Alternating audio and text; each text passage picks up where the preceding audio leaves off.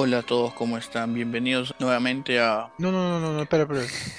¿Qué quiere la, alegría con más Pero es el, es el infierno. No, no, no, de nuevo, no, no, no. Vayas a borrar esto. Ok. Uno, dos, tres. Va, Marco.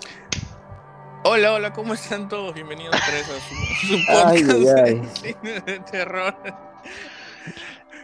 La lámpara impasible, acá digamos con nuestra chispa de siempre, esperándoles animarles un día más, la semana más bien, porque siempre sale el lunes, ya saben. O el día que lo escuchen, igual les venimos acá para alegrar la, la noche, día o madrugada. Estamos como siempre sus amigos Ricardo Fuera, mierda. ¿Cómo están? Buenas. Saludos. y el aclamado por, por el pueblo, este, Denis. Aclamado por tus bots. Hola, ¿qué tal? ¿Cómo están todos? ¿Cuánto vos estabas comprando? Acá estamos otra vez los tres, así, con nuestro ánimo de siempre, contagiando nuestra, nuestra energía. Esperemos todos estén sanos, no se hayan contagiado nada con el bicho, este, y sus familias también. Por nuestro lado, todos bien, yo sano, ¿cómo están ustedes, muchachos? Pucha, ha empezado a hacer más frío. Mira, Ya frío ya. Ya Me estoy abrigando más de lo normal. Ya necesito pellejo, pero de, de carnero ya para abrigarme. ¿no? Es de verdad. ¿no? Oye, ya sacaste la. Las, la, La, la- amante ¿no? tigre. La amante tigre, güey, ya. Los legendarios. Ya, tengo que sacar ya. Dos mantas de tigre todavía tengo. ¡Hala! Qué rico. Eh, Acá no Pues vende, sí, ¿Tú, Ricardo, bien, cómo estás? Todo bien, ¿Todo mucha chamba nomás y listo. hermano. Mucha chamba. ¿Por qué te la busco, güey? La gente va a pensar que no hace nada. Está rascándose, ¿no? No, que yo sepa, tú vas, metes chapas a toda tu gente, y te vas al baño y vuelves. Ah, de ahí, te vas a tu casa. Hay que tratar, hay que tratar bien a los inmigrantes. pues. Mira quién habla. Este, O está bien Bueno, yo chamba, estoy- chamba así, ¿no? Este, noticia de la semana. Bueno, que, se, que lo primero que sabemos es que esta semana, el viernes, para ser más exactos, bueno, semana pasada, porque estamos escuchando esto el lunes, ya se estrenó el Conjuro 3. Aún no le he llegado a ver tampoco. No, no he buscado en Google. Ah, me han dicho que no es buena. Es lo mismo de siempre, ¿no? Para saltar nada más un rato. Está bien, está bien. Yo también ya tendré la oportunidad de verlo. Y esta semana, si no me equivoco, se estrena Loki, ¿no? En, Uh. Disney Plus. Disney Pucha. Plus. Préstame tu suscripción, pe. Tu cuenta, préstame. Préstame. Foca, tú escribes en Google nomás. Ver Loki, episodio En 1 lin- y ya está. En, en línea subtitulado. sí. Te va a mandar series yonkis, series focas, huevana, tu hermana, ¿qué más? Ya es que yo quiero ver mi televisor 4K. ¿no? está. Tú no tienes televisor 4K. Sí tiene, tiene un televisor 4K. Claro, este, marca Sanyo. No, tú tienes una un, un televisor así Panasonic, de esos potones así, grandotes. Como es grandote, le dice 4K. pues. Claro, pues. Y bueno, creo que estas han sido todas las noticias que tenemos esta semana. No ido mucho por el horror aún. Pero ya vendrán nuevas cosas, ya saben. Bueno, la película que les hemos traído para esta semana a petición o a pedido del, del amigo Denis se llama Puerta al infierno. Que no tiene nada de eso, por si acaso. Y si no lo reconocen con ese nombre, este, este, el nombre original es Hellraiser. Una película ya de, ya de culto, no toda una franquicia y que es del 87 y hasta la fecha actual, o sea, no hay quien no reconozca a los personajes de esta película, a los clásicos cenobitas. El, el más prominente siendo este cabeza de alfiler. Señor Cabeza de Clavo. Pinhead. O Pinhead, interpretado por el ya conocido Doug Bradley. Mm. Que hay una curiosidad de, con este actor es que él iba a rechazar el papel porque él quería que se vea su rostro tal cual en la película, no quería los clavos ni nada. Pero al final lo llegaron a convencer y ya, ya es un icónico personaje. El, el que menos sabe, o sea, si bien no saben el nombre, alguna vez lo han visto. Y dice, ah, ok, Ujú. sí viste ese calvo. Claro, todos, si no saben el nombre, dicen, no, ¿viste ese pelado con clavos en la cabeza? Y todos, ah, sí, no hay quien no lo haya visto. Claro, yo lo he visto en videojuegos también, a ese pelado con clavos. ¿En qué juego lo ¿Qué, viste? qué videojuego? Sí, sí, a mí, a mí me sorprende. A ver, dígame, ¿qué señor? ¿Qué videojuego? Ah, uno de arcade donde ¿Dónde este, qué? tenías que tenías que elegir a un personaje de acción o de terror Ajá, y tenías que elegir una chica. ajá. Y ¿Y qué entonces había que hacer? elegías, tenías que, la imagen te salía en la máquina y tenías que completar la imagen de la chica. Oh, ¿de qué estás hablando? Esas eran puras calatas nomás ahí. Está, está maquillando el juego. Sí, no, sí. No, no, pero No, tenías que armar la, ya, tenías que armar la calata. Sí, salió Pero había un momento del juego en que se te suspendía la imagen de la chica y te lo cambiaban por la imagen de cualquier personaje. O así se ponía el señor cabeza de clavo. Te dejaban, te dejaban así en, en pindingue. Venga, te dejaban. O sea, ahora, había gente que chancaba la máquina. "Ay, maldita sea, me salió el cabeza de clavo, me salió Robocop, terminé. Así, así, así había anécdotas de las No, máquinas. No había, no había internet en esa época, pues señor. No. Era No, única- pero era su fines de los única- 90, pues. Su única Claro. manera de, de ver calatos era así. Ah, y a las 12. No se olviden. Cada 33. UHF. No, había, había escolares también, ah, mirando. Claro, pero tú supuesto. está- estabas ahí, pues. ¿No estás haciendo? No, pero yo iba sin uniforme. pues. medio. Ok, ya. oh.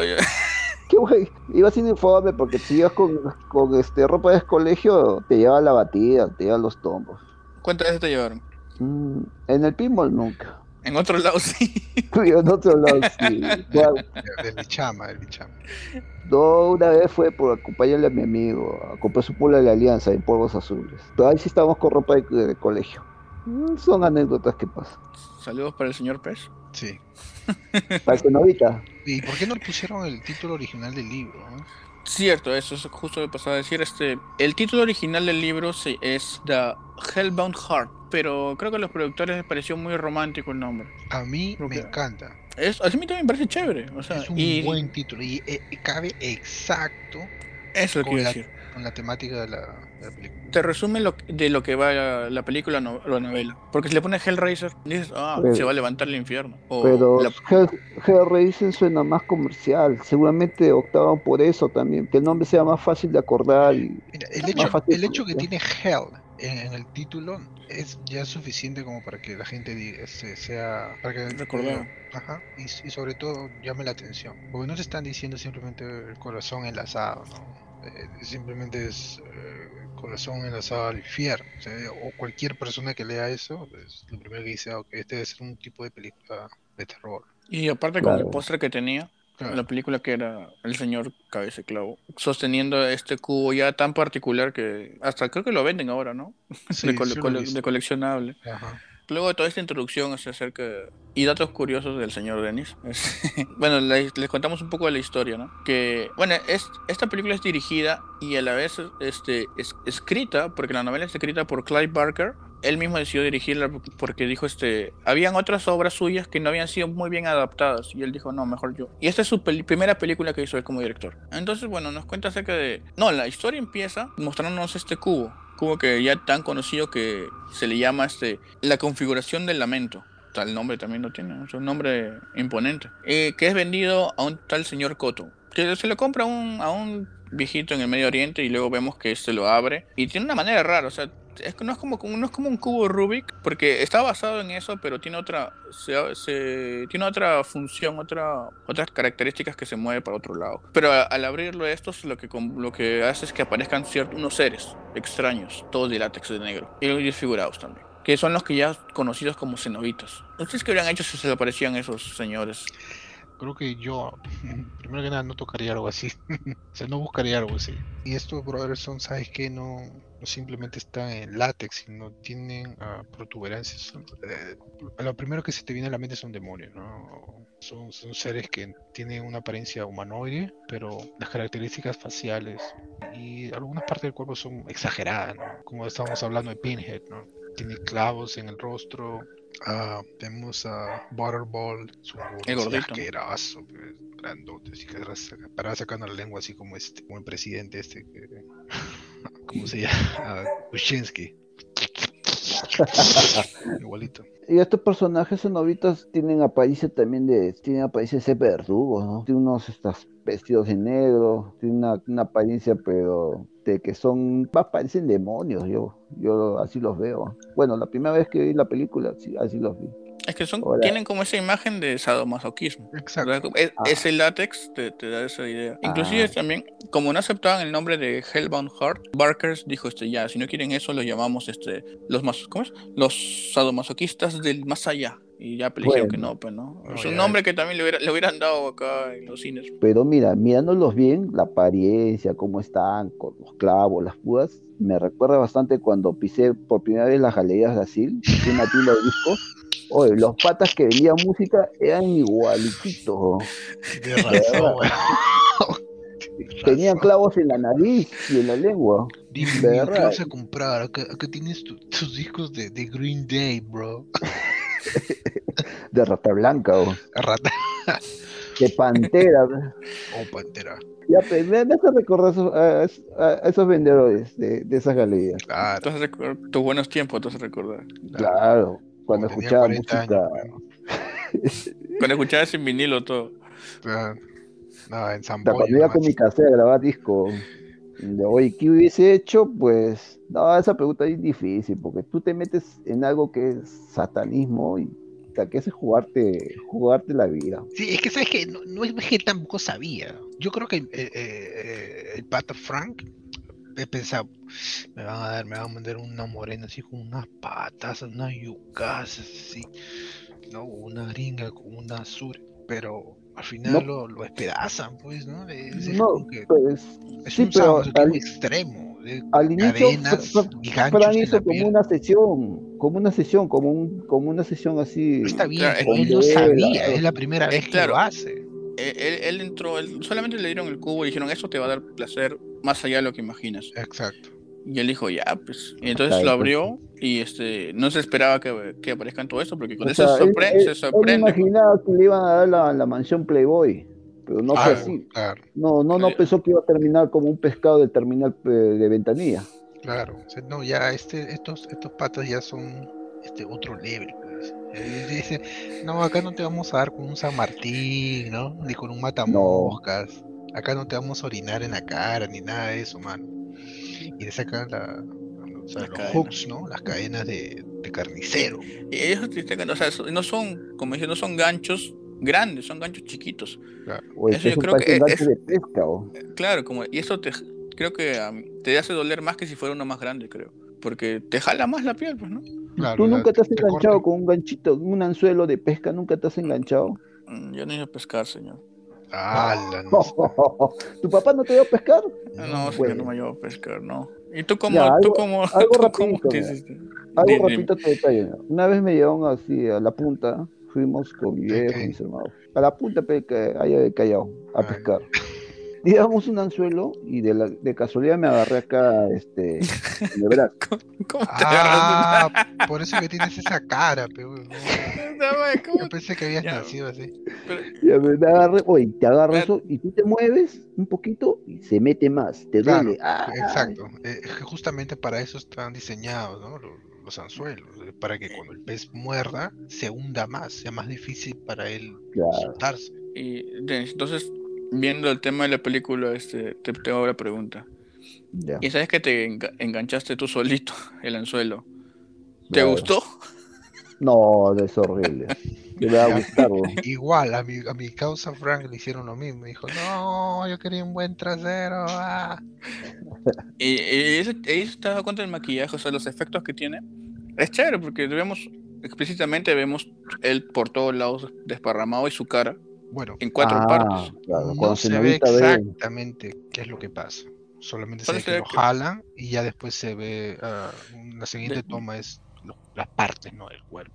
Claro, todo el resto de cuerpos todo hecho pedazos y Cenovita viene caminando y como un rompecabezas arma la cara, el rostro ahí lleno Y, de... se- y- de y el ojo se mueve, ¿no es cierto? Sí, es como que estuviese, estuviese vivo, es como que no, es una- un limbo, ¿no? Claro, no- ya no es parte de la Tierra donde todo es vivo o muerto, ¿no? Es como Claro. que estás en otro plano que... Que- Por eso o te sea, hace así sufrir. siente dolor. Tendríamos que los cenovistas bu- buscan este placer a través del dolor. Placer pues, para ellos, no para la persona. No, para- no, para él mismo. Para, Para él mismo. para él mismo. O sea, les- claro, es como los sadomasoquistas, pues, señor. O sea, Ah, ya, claro. le, le gusta que le- les, les pateen, les. ¿no? O se enganchan este, anzuelos en su brazo solo. Claro, nunca has escuchado a alguien que te diga, ahórcame. No, ah, no, verdad, tú. tú. No, Sorry, sorry. disculpa, En, en las no, no, estoy diciendo en las películas nomás.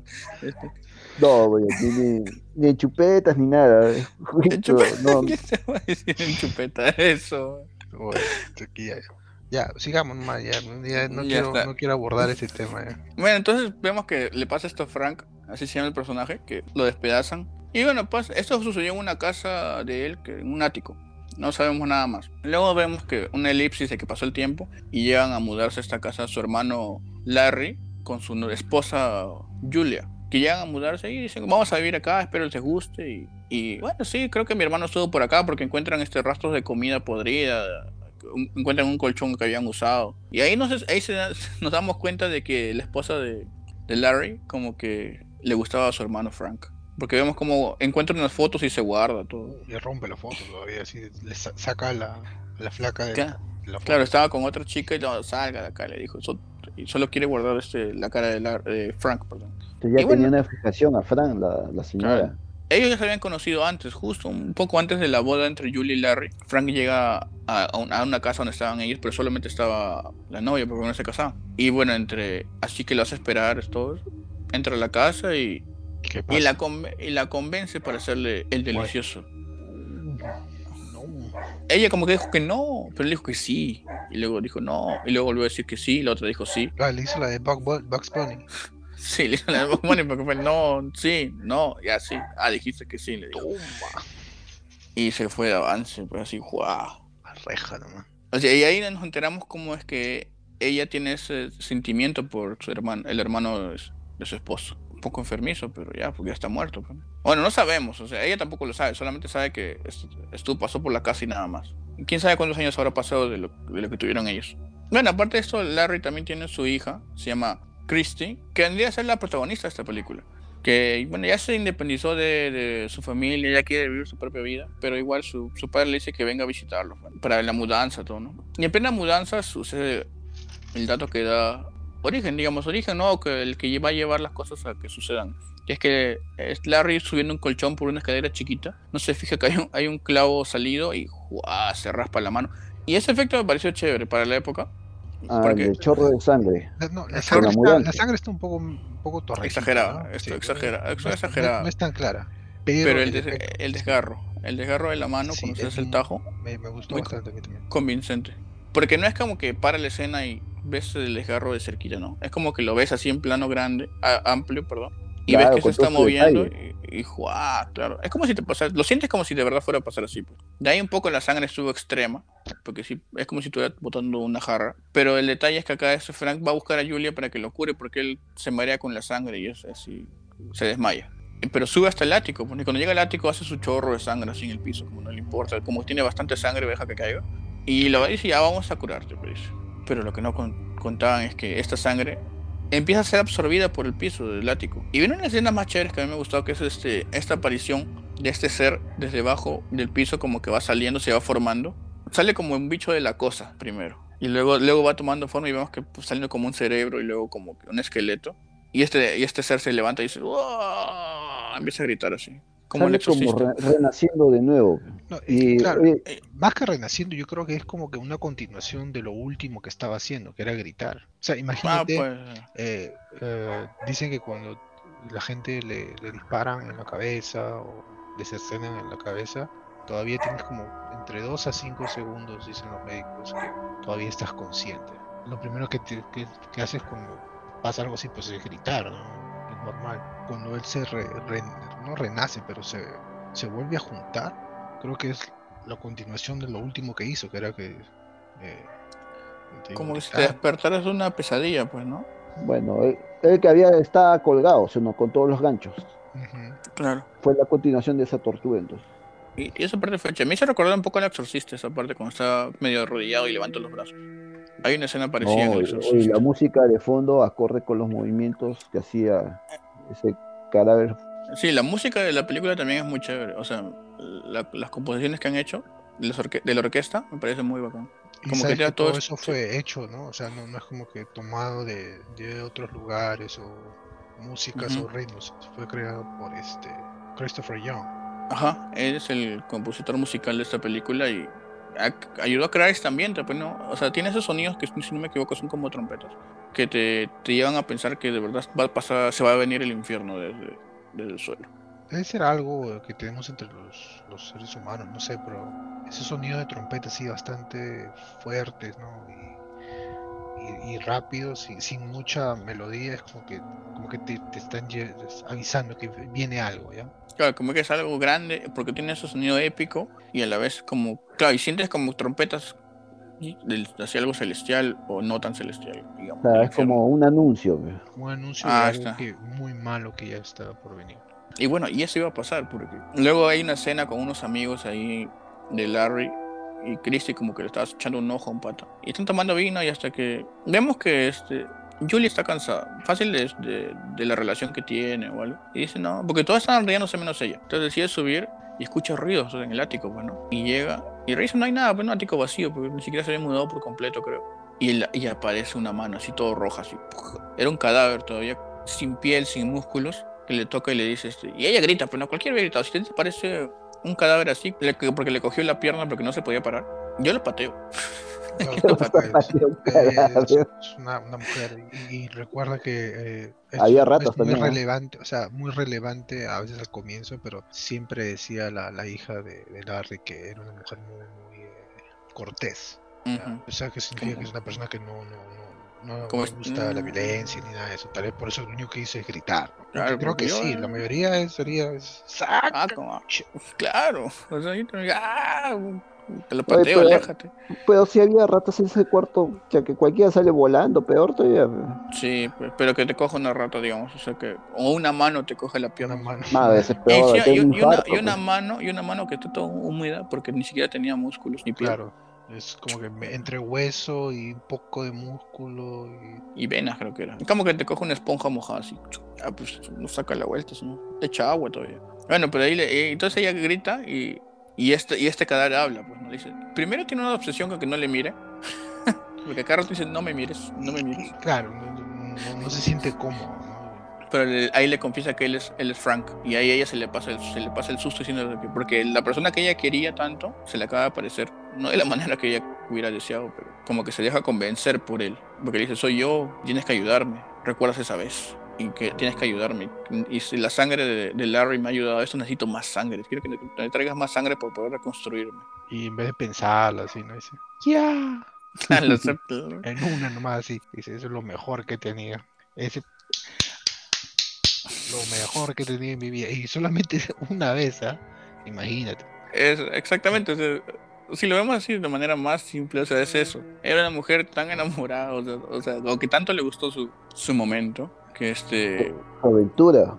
O su Pero- chiquitín, o co- Pero que- an- antes, antes, es- antes esta, la señora había tenido unos recuerdos. No sé si te.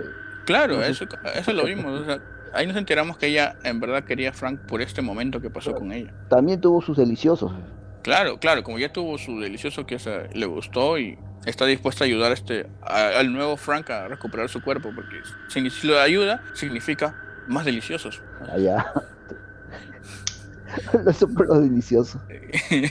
y bueno, y al final le, le- le convence. Al día siguiente, este. Ah, todo esto cuando Christie se va a su casa, a su departamento, se cruza con un vagabundo que, que parece que no tiene sentido la escena, pero luego veremos por qué. Y bueno, al día siguiente, este, Julia sale de cacería, pues, ¿no? Así como que se va a tomar sola, capta a una- a un señor y le dice, ya, vamos a mi casa. Se vale y chamas.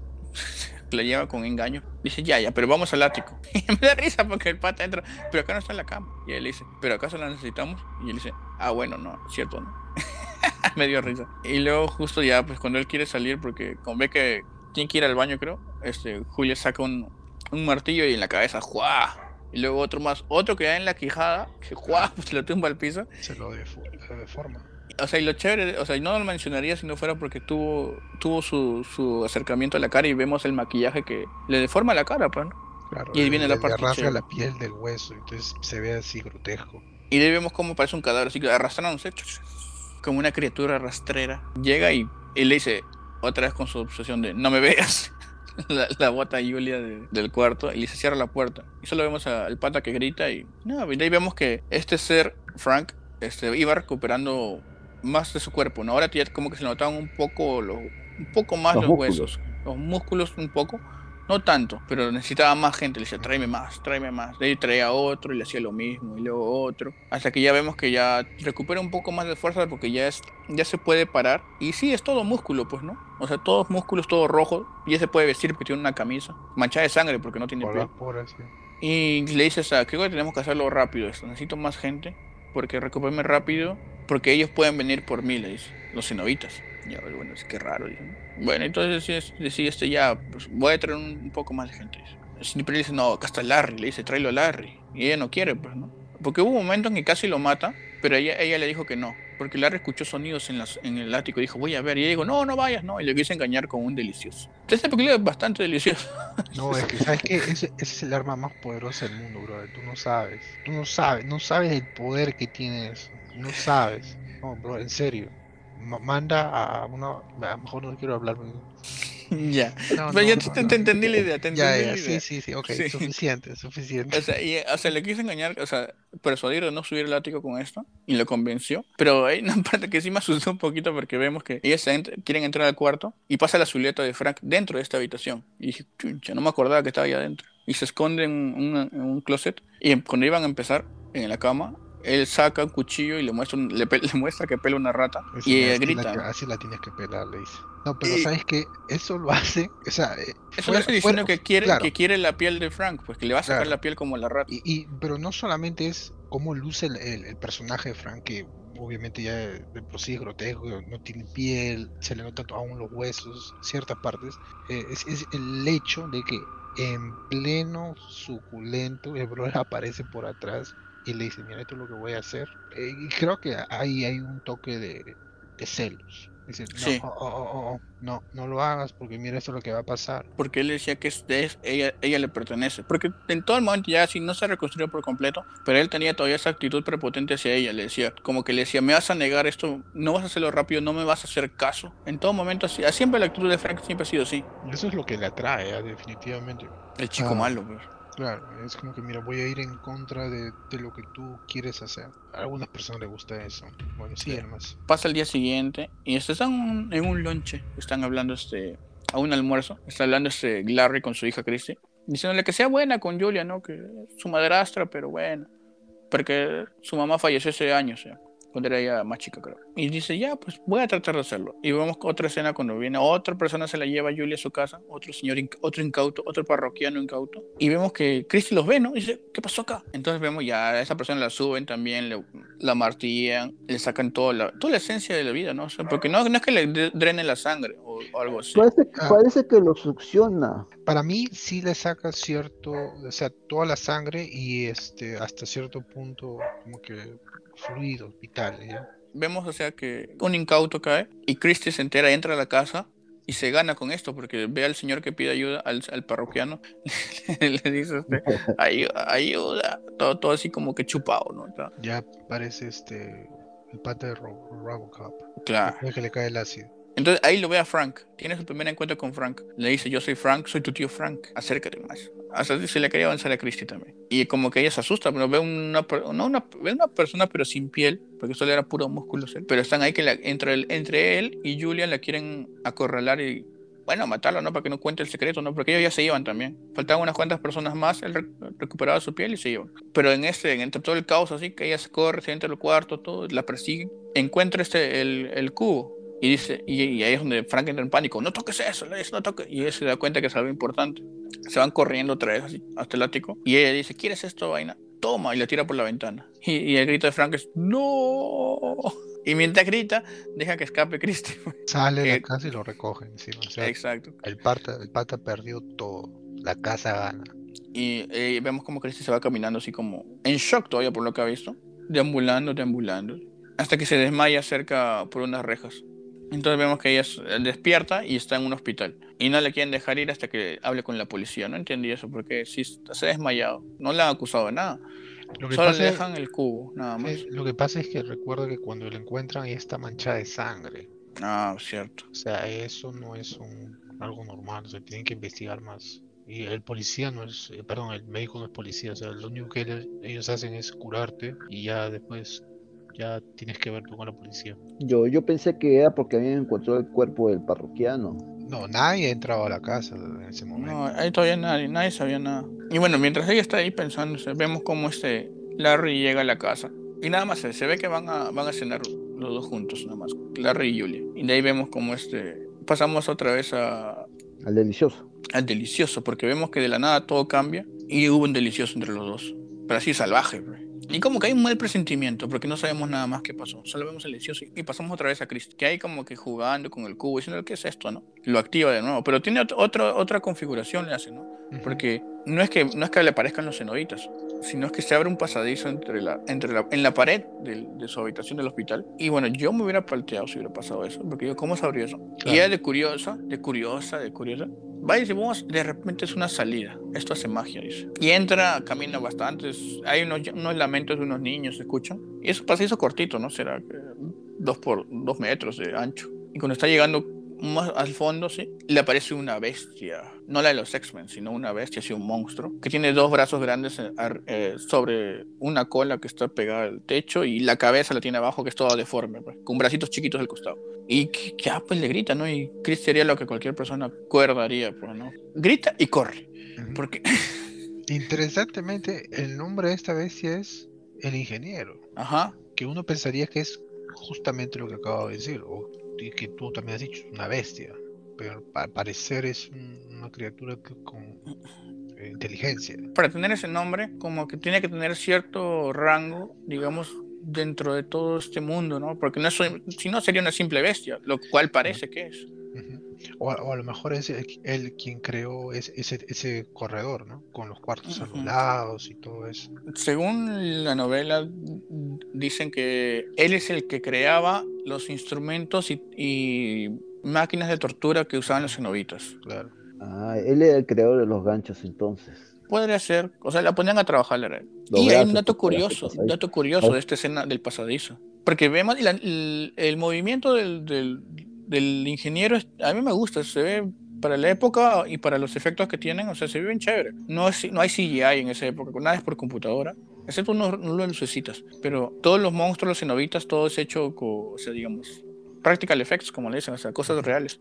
Make-up. Y este monstruo se ve chévere como va cam- caminando, abriéndose paso con las manos grandes que tiene arriba. Pero esto no se escapa un dato ya curioso, un dato famoso, no sé si tan famoso, no sé, si- no por lo bueno, sino por lo curioso, que cuando vemos que está avanzando en este paraíso cortito, si se fijan bien, en la aparte, en la parte de atrás, como están todas las luces pasando, se ven las rueditas, las rueditas de- de- de- Los del, car- del, de- del carrito que hacía avanzar este, esta bestia. Ay, Dios mío.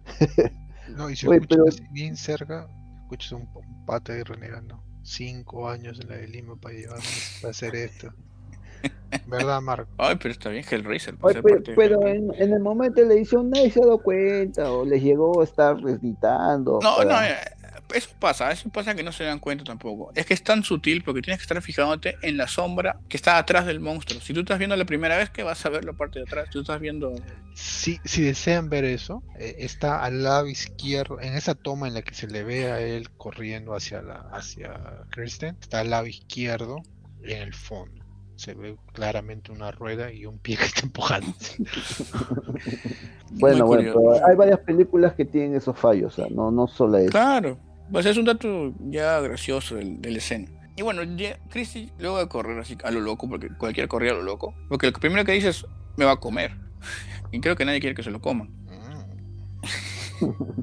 No, fácil, lo iba a llevar una de sus máquinas de tortura que. No, pero no po- o, o- o le, iba a conversar, le iba a dar un abrazo, quién sabe, pero con ese aspecto lo primero que hacía cualquier persona era correr. Claro, zafa nomás. Justo escapa y logra cerrar este...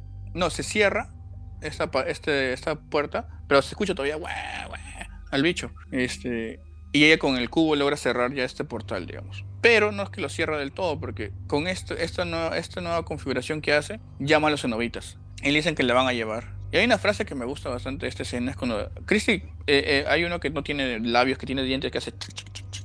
La tiene cogida por el... Como que la cogotea, para que no se escape. Y ella está llorando, pues, ¿no? Y Pinhead le dice, este, el señor de los clavos, este, le dice, ¿cómo es? Que no desgaste sus lágrimas, que esa es una, una gran pérdida, de, es un, De placer.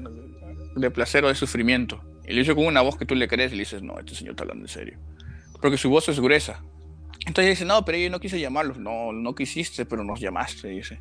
Y acá estamos y te vamos a llevar. Porque esa es una llave que nos trae a nosotros de nuestro mundo. Y entonces le dice, este, pero yo no soy el que ustedes buscan, porque yo solamente estoy acá por, porque Frank los engañó y se escapó. Dice, es imposible que alguien se nos escape. Le dice, ya, les hace un trato de que ella, les entrega a Frank y, la dejan, y se la llevan en vez de ella, la dejan libre. Y le dicen, quizás está bien, vamos a ver qué pasa. Entonces la liberan. Y ella, vemos que ella llega a su casa, va buscando a su papá, ¿no? Para contarle. Y le cuenta todo esto, la abraza todo. Y le dice, quiero ver el cadáver de Frank para, para, para que esté tranquila, ¿no? Porque era su salvación. Y le, dice, ya está bien. Le dice, no, ya lo maté, le dice. La le dice, no, ya lo maté, no te preocupes. Sospechoso todo. Ella ve el cadáver de Frank, o el cadáver despellejado que estaba ahí, se va y dice, quiere, quiere salir de la casa, pero no la dejan. Entonces ella le dice a su papá, ¿qué pasa, no?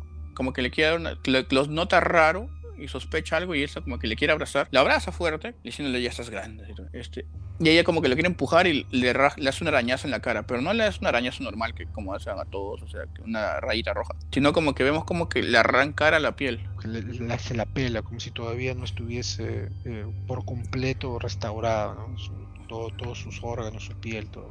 Como si estuviese, estuviese recién pintado. como, si, como, si, fuera, como si fuera una máscara encima. Claro, como si fuera un arcilla, o sea, o látex y lo, lo jala así. Y entonces ahí nos damos cuenta de que en verdad no era Larry quien estaba ahí, sino era Frank, que ya había matado a su hermano, lo despellejó y usó su piel para él mismo. Entonces entra en pánico, la, la, la Christy no, ah, entra en pánico y no sabe qué hacer, la persiguen, sube las escaleras y es atrapada por Julia, pues entonces la, entonces Frank en el cuerpo de Larry, con la piel de Larry, decide sacar su cuchillo y apuñalarla y matarla y ya pues se van los dos nomás. Pero hace un movimiento así de defensa personal Christie que lo esquiva y hace que acuchillen a Julia. Y es bien, bien, bien malo acá el, Frank, porque le dice este, no lo tomes personal. No, pero ¿qué, la, espera? Y claro, ella también decía, o sea, ¿qué esperas? Es alguien que te ha estado usando de cierta manera. Bueno, es que supuestamente ya no debería saber, pero... Pero ella está enamorada. Y ahí le absorbe también todo su, su sangre y sus fluidos vitales. Y la deja también, la deja así como que, medio como pasita. Entonces ya fue... Guindón, guindón. Eh, como, no pasa porque se mucho como guindón. Como guindón, todavía pasa. Porque ella, ella todavía se cae así como que ah, lamentándose un poco. No es que está muerto, pero va a estarlo. Entonces sigue persiguiendo Frank a Christie hasta que llegan a la habitación del ático donde empezó todo. Y cuando están los dos hablando ahí, ella le dice, este, ¿por qué mataste a mi papá? Y le dice, este, no te preocupes, porque al final acá siempre va a estar tu tío, tu tío Frank. Y entonces pues, todas las luces se van, todo. Empiezan a caer cadenas por ahí, por allá y es la aparición de los cenobitas, que escucharon la confesión de Frank, dijeron que se les había escapado, y aparecen otra vez estas cadenas con ganchos, justo cuando ese Chris iba a escapar y Frank le iba a dar el cuchillazo, la estocada final, una, una, aparecen estos ganchos y le jala la mano. Y por eso digo que son ganchos tan chiquitos que vemos cómo la piel se estira bastante. No son tan chiquitos, pero, son, pero son, finos. ganchos, pero son ganchos no para sostener peso, sino para rasgar. Claro. Claro, porque, o sea, esos ganchos para sostener peso son los que ves tú en los camales. ¿no? Oh, claro, son gruesos. claro, son grandes. Eh, aquí no, son como para rasgar piel, para generar dolor. Como los de pesca, pues más o menos. Claro. Y, es lo peor, o sea, si se ponen a pensar, es como si te peñiscaran varias veces por todo el cuerpo. No, no creo que. O sea, es, por, es por, yo, o sea, yo lo siento porque como es como que te... Es para despedazarte el cuerpo. No, no, claro. Al final sí, porque jalan. Pero igual el dolor es mucho mayor con estos ganchos chiquitos porque, porque son bastantes. Entonces vemos cómo aparecen bastantes, ¿no? Y vemos una también escena ya clásica, una, una toma bien conocida de esas que tenemos a Frank que por toda la cara le, le llevaron ganchos y lo tienen bien estirado. Y solo tiende a decir, tiende a decir este, Jesus Web.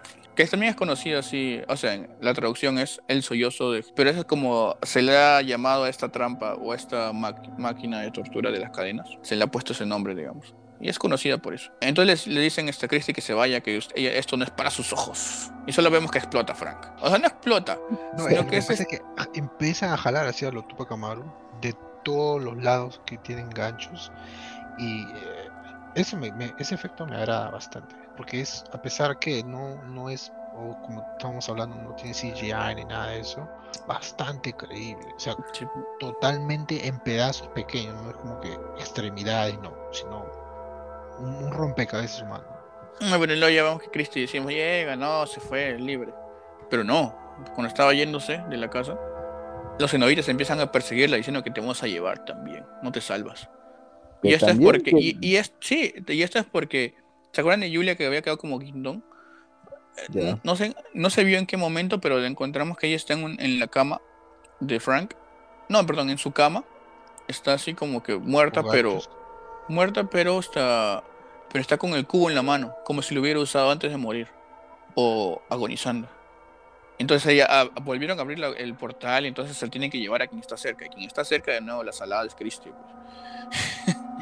entonces ella coge, coge el cubo y dice, no, tienen- y no sé qué movimiento hace que, que, que el señor cabeza clavo, Pinhead, que a todo esto, inclusive nunca le llamaron Pinhead hasta, porque siempre para, en, en el crédito, en los créditos de esa película sale como cenovita principal, cenovita líder. Lead, ajá, líder.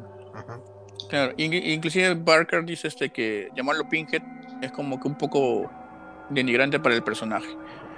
Porque no son Pero- alfileres, son clavos.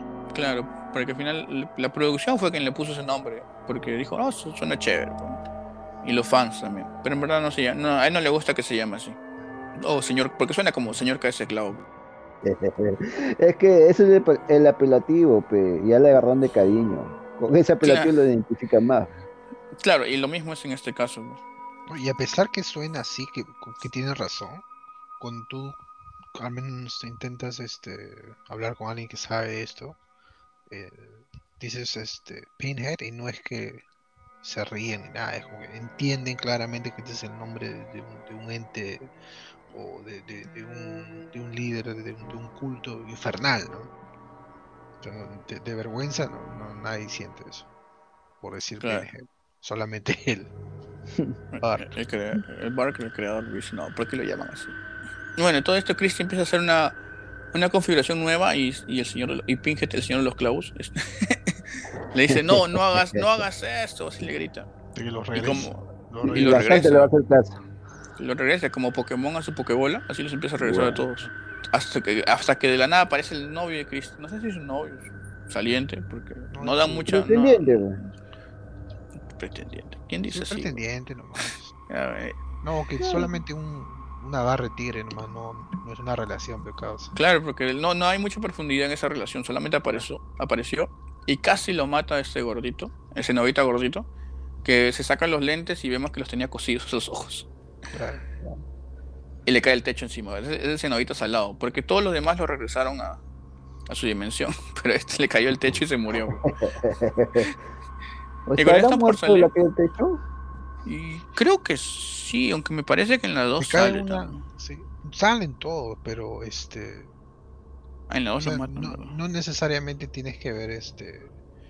Tienes que pensar como que murió. A lo mejor sí también regresó a su, a su dimensión después de, de haberse recuperado. ¿no? Claro, Pero no se ve, no se ve qué le pasa. no, le solo cae, se ve que el, el techo. le claro. un 2 por 2 por 3 así en la cabeza.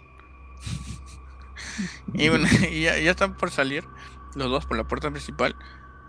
Y no sé qué hace con la configuración. Quiero, creo quiero que quiere cerrar el cubo y se abre la puerta. Y cuando abren, aparece otra vez el ingeniero, pero sin rueditas esta vez. Ap- aparece nomás y como que tienen una pelea así, como- quien se le cae el cubo a Christie y quién quiere coger el cubo, pues, ¿no? Porque se dan de manazos. Es una pelea de manazos la que se dan. Igual, tenerlo cerca, cara, cara a cara, como que ya más palteante, pero ya como dice, la adrenalina que estaba teniendo de todo lo que había vivido, ya hizo superar un poco el miedo. Pues. Entonces llega, llega a coger la caja y la, la configura de nuevo y lo regresa a su dimensión también al ingeniero. Un monstruo bien chévere, creo que no se la ha vuelto a ver en otra película. Y eh, salen y dicen, ya pasó todo, vemos como que dejan la casa atrás. La casa como que tiene luces por todo el caos, pero... Como que están regresando, como dice, puede ser que esté regresando el cenavita que quedó. Estaba regresando a su dimensión. Luego vemos que Christie deja ahí en, un descampado que estaban prendiendo varias fogatas. Como fogatas, ¿no? Cuando prenden basura, creo, algo así. Vemos que deja tirado ahí, tira el cubo para que se queme y nadie más lo toque, ¿no? Cuando se están yendo, vemos que este vagabundo que les habíamos mencionado que lo estaba, se había cruzado una noche, que le estaba viendo, que parecía que no tiene nada que ver, aparece caminando, mete la mano al fuego, se prende en fuego él, y tiene una transformación que no me esperé. Nadie La primera vez que me la vi, no me esperé eso. Sobre todo por la, falta de contexto. Claro, es algo que apareció así nomás y ahí estaba. Se convirtió como en, un- en un, un demonio con alas, pero así medio esquelético. Esqueleto era, no esquelético, era un esqueleto más que nada. con forma de dragón. Y se va, Sí, coge el cubo y se va volando así. Voló. Yo, yo pensé que era una gárgola. Algo así. O sea, es que no, O- no dan mucha información, no, no Claro. solamente apa- apareció y se llevó el cubo, Ah, sino le- una fuerza más allá de que se puede controlar esto. Y luego termina la película con otra vez en la misma mesa que empezó en el Medio Oriente, creo, o en Egipto, no sé, Claro, en la que está en Marruecos. En Marruecos, perdón, en la cachina. pe. Este, eh, que hay, hay otro, otra persona más que le va, va a comprar esta caja. Y se acaba la película. O sea, es muy interesante, o sea, por todo este, este universo que empezó a crear de la nada. O sea, el poder de la caja va a seguir rotando. No va a tener fin. O, claro. Eh, eh, Es, es una de esas que te dejan queriendo saber, una de esas películas que te dejan queriendo saber más. Ah, ok, pero por ejemplo, ¿qui- ¿quiénes son los cenobitas? ¿Cuáles son los nombres? Ahora nosotros estamos dando nombres que no están eh, plasmados en la película, pero porque conocemos un poco de la franquicia. Ah, o, o por qué esta persona, este, este, este mendigo estaba pues acechándola, ¿no? Al- eh, yo honestamente pensé, la primera vez que la vi pensé que tenía cierta conexión con el, con el vendedor. Pensé que eh, era la misma persona, pero no, no hay un argumento que soporte eso. ¿no? O sea, no puede ser que sea un, un ente totalmente distinto. Y, y el, el- el tipo de Marruecos es so- solamente otra persona que se hace dinero, ¿no? Claro, no nos, no nos dan un contexto o una información acerca de, de dónde viene la caja, o quién la creó, o quién es ese vagabundo monstruo que estaba ahí. O, o qué cosas son los cenobitas, ¿no? Eh. Nosotros sabemos que que- son, eh, es un culto eh, Es, alzado, ¿no? Sadomasoquismo infernal. son los teólogos de la orden de la incisión, según dicen. Ujú. Y incluso que han- son como nueve, nueve películas hay hasta ahora, creo, de la franquicia Son Hellraiser, 10, creo. O, o diez. Y ahí, bueno, ahí con uno dirá, pues ahí pueden averiguar más, pueden decir más de quién fue este vagabundo, ¿no? O quién es este señor que vende la caja. Cosa que nunca nos dicen. Más bien, nos sí, dicen el- el origen de la caja. ¿o? El origen de la caja sí la dicen, en- pero en, un- en una, la número 4, si no, como no me equivoco. La 4 o 5. Porque este, la 2, la Hellraiser 2 Hellbound, como se conoce, es, es la segunda parte y creo que es la conclusión también del libro. El libro es como que, la novela son como que las dos primeras películas. Y la, segun- la segunda sí es continuación directa de esta de acá. Que podemos hacer review si quieren. O si queremos nosotros también podemos hacer un segundo review. Donde seguimos las aventuras de Christie, que vuelve otra vez. Y donde nos explican un poco más este universo de cenobitas. Así que sería interesante. Claro. Ah, pero para, para terminar la idea es, ah, a pesar de todas las, eh, las dudas ¿no? y, preguntas que, que surgen de- debido a, a las apariciones de estos seres y las circunstancias, aún así no es que te deje sin nada. Es una, una película bastante entretenida, Ujú. ah, con llena de misticismo y, ah, y sobre todo ¿no? horror, que es lo que para eso estamos aquí. Ah, me, me gustó mucho la actuación de Frank, en verdad te hace pensar que es, eh, como tú decías, ¿no? la, la del chico malo y eso, ¿no? Es bastante imponente. Le decía, mira, este Juliana, tráeme mi chofa, rápido. Y ahí iba, sacaba su, su Jinsu 2000, cortaba su cebollita china, al toque nomás, así rápido. Claro, se la tenía dominada, pues. Era, era esa personalidad dominante hacia las mujeres más que nada. Claro, y así, mira, después de, haber- después de muerto o haber sido torturado, despedazado, eh, y él todavía seguía con esa personalidad donde él quería mandar siempre, ¿no? Hacer, imponer sus reglas. Eso es bastante importante lo que está diciendo. Claro, eso es lo que enriquece al personaje también, pe. o sea, el personaje no te aburre, pe, porque siempre lo ves en cada situación donde él quiere hacer lo que quiere, no, yo quiero hacer esto, yo quiero poner esto, haz esto por mí, mata, mata a esta persona por mí, yo necesito más sangre. A cada Oye. rato, toda la película te tiene así. Que te- diría que después de, después de haber sufrido tanto, ¿no? Lo primero que quieren hacer es escapar de todo eso, ¿no? No, sigo lo mismo, sigo igual. Ser humildad, ¿no? ¿Y Larry qué te les pareció? Su hermano. Eh, Es un personaje, pues, este, secundario, ¿no? Eh, Y Ah, pero era todo el lo papel- contrario. El, el papel de Claro. padre lo hace, lo hace bien en la película. Claro, o sea, no, Mi no padre- es malo, pero no es como que eh, es una increíble actuación. ¿no? La que sí estuvo chévere fue la que hizo de Julia. Sí, me, me Ah. encanta la par- eh, la actriz este, Claire Claire Higgins. Higgins. Claire Higgins. Nombre de barco chileno tiene. Eh, me acuerdo, ah, o, o me, me encanta cuando la primera vez que mata se le nota genuinamente el shock, imagínate, ¿no? No es algo que una pers- persona hace, ¿no? Pero ah, conforme sigue haciéndolo, se le nota más eh, cómoda. O sea, sí, de todas maneras se, se nota cierta aversión, ¿no? Nadie quiere hacer eso, pero Pero, pero ella lo hacía por, por el, el sentimiento que tenía hacia, hacia Frank. Pues, por, por- por la recompensa, digamos, ¿no? Ni siquiera es El- que delicioso que... claro. Imagínate, causa, a lo mejor. Bueno, e- es que Fran también, Fran le había dicho que la recompensa iba a ser que iban a estar juntos de Claro. nuevo. Y eso incluye Ah, el sí. delicioso. ¿no? Ya, Y muchas cosas más. Pero al final, al final, bueno, No, hubo, delicio- hubo, deli- delicioso, hubo delicioso, sí. Pero este, luego la mató, pues.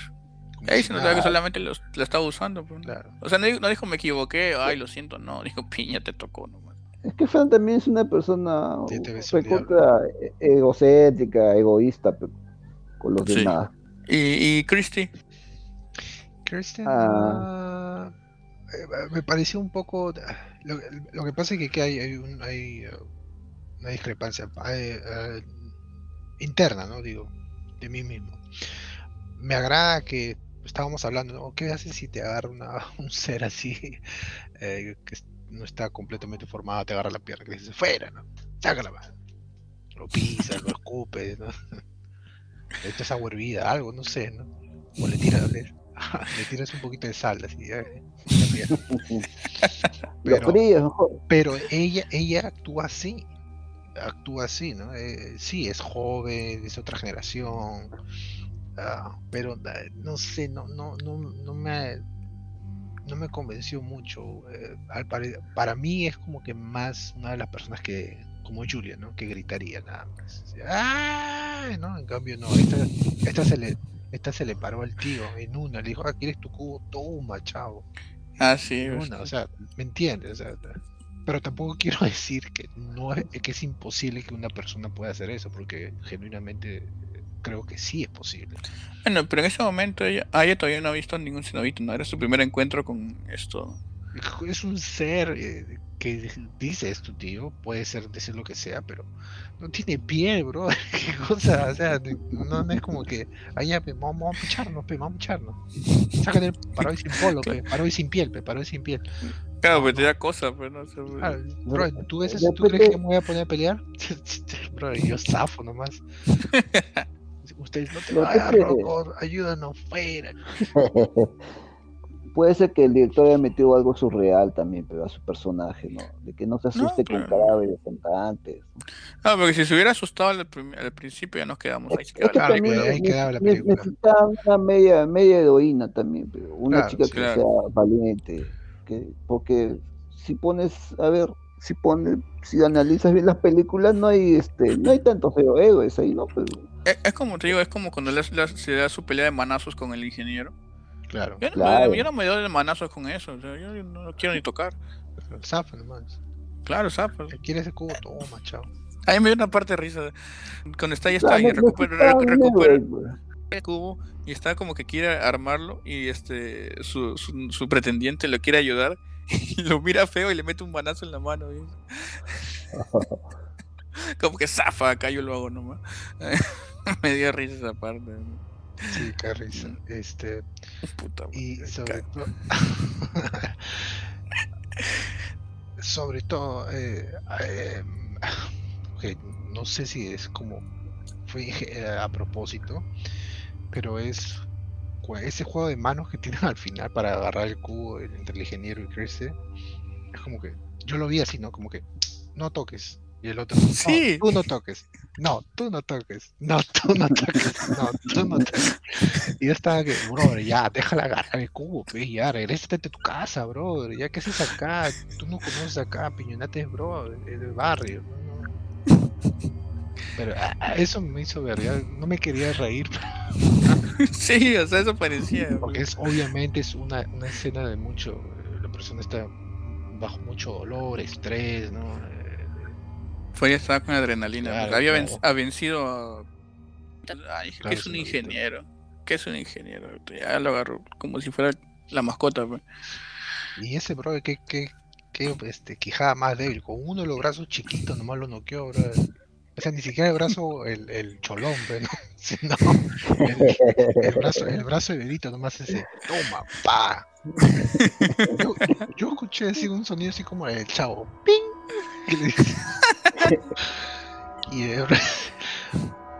pero sí, es, es una muy buena película. Ah, y este, amigo Marco, amigo Denis, ¿escenas favoritas? ¿Qué, lo que, ¿Qué cosa le llamó la atención más? ¿Algún detalle que quieren decir? Ah, a mí me gustó mucho la escena donde Frank revive de nuevo. Sea, esa escena donde salen unos brazos del piso en el ático. Oye, esa escena la vi la por primera vez. Bueno, sinceramente la película la vi hoy por primera vez y también, no te miento, la repetí como cinco veces porque me encantó bastante cómo se el movimiento de los brazos, eh, lo poco de sangre que cae, la música, cómo sincronizaba con el movimiento del brazo al liberarse de todo, cómo se veían los órganos ahí restituyéndose. Todo. Y al último terminaba con un grito de Frank de dolor. Muy buena escena. Y esa escena, no sé por qué no, no sé si habrá ganado el Oscar el que animó esa escena, Mm, pero se lo merece.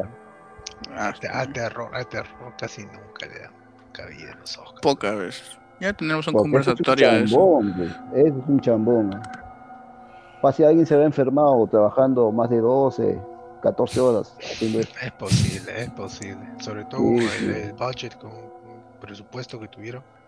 O, o como en el Mago de Oz, ¿no? De repente un enano se ha suicidado, ¿no?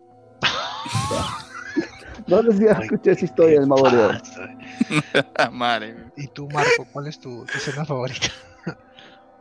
Ah, mi escena favorita podría decir es este que esta cuando está en el, en el, en el hospital luego de que luego de que este, Christie llega a escapar del ingeniero y se le presentan los los cenobitas y le, y le, dicen un diálogo de que por qué están acá y a qué se dedican ellos y la presencia que tiene Pinhead en esa escena me parece muy chévere Sí, a mí también me gustó mucho.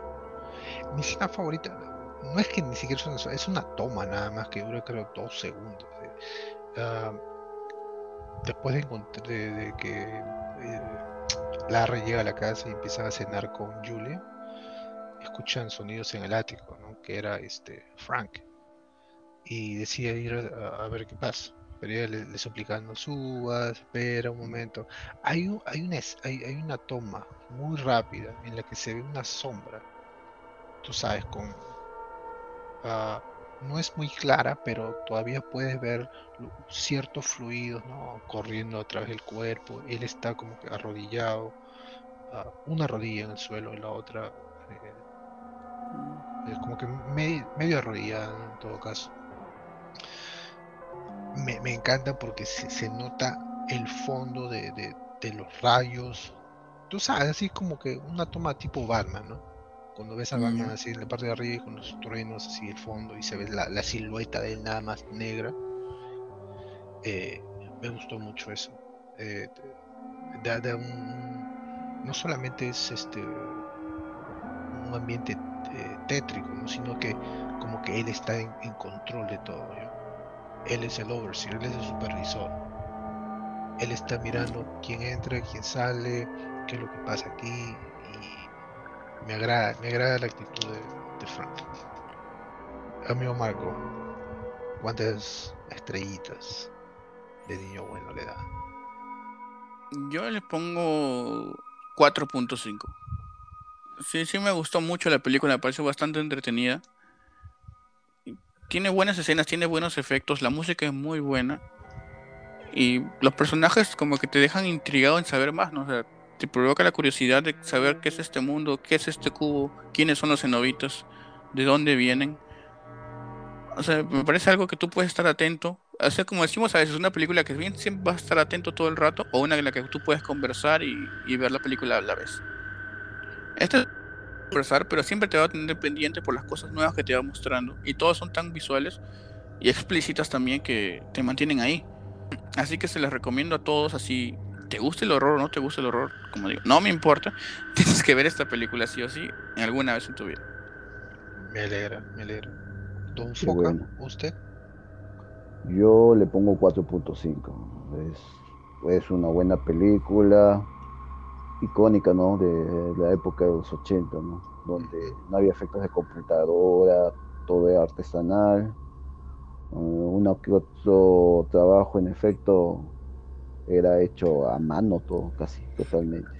Eh, los personajes muy buenos, hay bastante misterio. Es más, al final de la película siempre quieres saber qué, qué cosa pasa más adelante con los personajes. Muy entretenido, se los recomiendo. Yo voy a tener que utilizar el, la característica de la película que te da, ¿no? Por ejemplo, para que para ti Marco es buena y para ti Denis también, el, el que te presente elementos que te hace querer saber más. Eso a veces generalmente es un arma de doble filo, porque, por ejemplo, a la gente que no gusta ese tipo de cosas, no se, no se empila, no se empuja, no, no, nos da más este ah, curiosidad saber qué, qué cosa pasa, ¿no? Como estamos hablando de, los nombres, de dónde vienen, el culto, ¿no? Eh, ah, son seres interdimensionales de, de un infierno, de otro infierno, de donde sea. Pero a alguna gente no, no, no, les gusta eso. Alguna gente dice, ah, ok, pero ¿por qué no me están diciendo eso? ¿Ah? ¿Por qué no me cuentan de dónde viene? Yo quiero saber la historia de él. Ah, pero sí hay más. Ah, pero yo no quiero. Ah, yo le tengo que dar 4 por eso nada más, porque a veces puede jugar a... Doble filo. Sí. a- Claro, no, no deja satisfecho a todo el mundo, ¿no? Claro, no, no, claro, a todo- a- van a haber personas que van a decir, van a terminar de ver la película y van a decir, sí me gustó, pero me gustaría hubiese sabido más, ¿no? Pero definitivamente, en mi opinión, cuatro estrellas bien dadas es recomendada. Si no la han visto, véanla. Ah, ya hemos dicho, es parte de cultura popular. Es, todo el mundo sabe que- quién, quién es Pinhead, qué, qué cosa es Hellraiser. Y esto es una de esas películas que, como decía Marco, que eh, incita a la conversación. Mientras estás mirando, ¿y qué cosa crees que, que son? ¿De dónde vienen? En nuestro caso, definitivamente. Comunidad, véanla, por favor. No lo hacen, se lo va a llevar Pinhead. El señor cabeza de clavo. Ay, ese novito. Van a tener que matar después a sus seres queridos para recuperar su Dale, cuerpo. mierda. Así que, Va a venir un ingeniero, te va a llevar. dale. Vas a abrir la puerta del baño y ¡guau! Va, ¿O Con el bracito chiquito. ¿Has visto que el, el pasadizo ese donde está el ingeniero parece el troca? Ah, tiene puertas, puertas por todos lados. allá.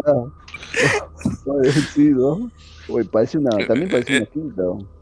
Es el otro infierno. güey. Parece la quinta del lobo, es el donde cielo vive. es el Es cielo el cielo, el cielo para otro. y bueno, esto ha sido todo por la película de est- este episodio. Esperemos les haya gustado, les haya entretenido porque le hemos metido un poco de chispa a la historia. Que es muy chévere, igual se la recomendamos como les hemos dicho hace poco. Y bueno, o sea, para la próxima semana les vamos a traer algo distinto a lo que hemos estado haciendo hasta ahora. Lo que vamos a hacer, en vez de, en vez de hacerles un review de una película, vamos a hacer un conversatorio acerca de este sub- de un subgénero así en, en tema general, digamos. O sea, por ejemplo, lo que vamos a traer para la próxima semana es el especial Hombres Lobos en la pantalla Uh, o Hombres Lobos. Vamos a tocar temas, o sea, de todo lo que hayamos visto. O sea, no va a ser una sola película en sí, vamos a, traer temas de películas antiguas que hayamos visto, diferencias entre cada película o por décadas, en qué se diferencia cada hombre lobo y, ac- y la Actores. visión de la- actores la visión distinta que se tiene en cada una de ellas. Porque hay una gran cantidad de películas hombre lobo, es un género que ha existido desde el principio. Y o sea, esperemos hacer que hacer un episodio interesante y que les guste esta, esta variación que estamos haciendo en, en el programa. Así que estén atentos para la próxima semana también. Y de- dejen su like en el Instagram, denle corazoncito ahí al, al cover que vamos a subir hoy, o que ya está subido. Y nada, esperemos que estén todos bien, sigan sanos, se cuiden mucho. Esto ha sido todo por hoy en la lámpara impasible. No se olviden de seguirnos en nuestra red social de Instagram, arroba lámpara.impasible. Dejen cualquier comentario ahí, escríbanos, sean buenos y compartan la transmisión con algunas personas que ustedes sepan que les gusta el cine de terror o les gusta vacilarse. Esto ha sido todo por hoy, esperemos que estén todos bien. Hasta la próxima muchachos, nos vemos. Bye. Bye. Oye, tiene Chao. que ser de, tiene que ser de hombre lobo. A mí me da miedo los hombres lobo. Sí. No se olviden, no toquen los cubos que no saben para qué son. We have such sights to show you.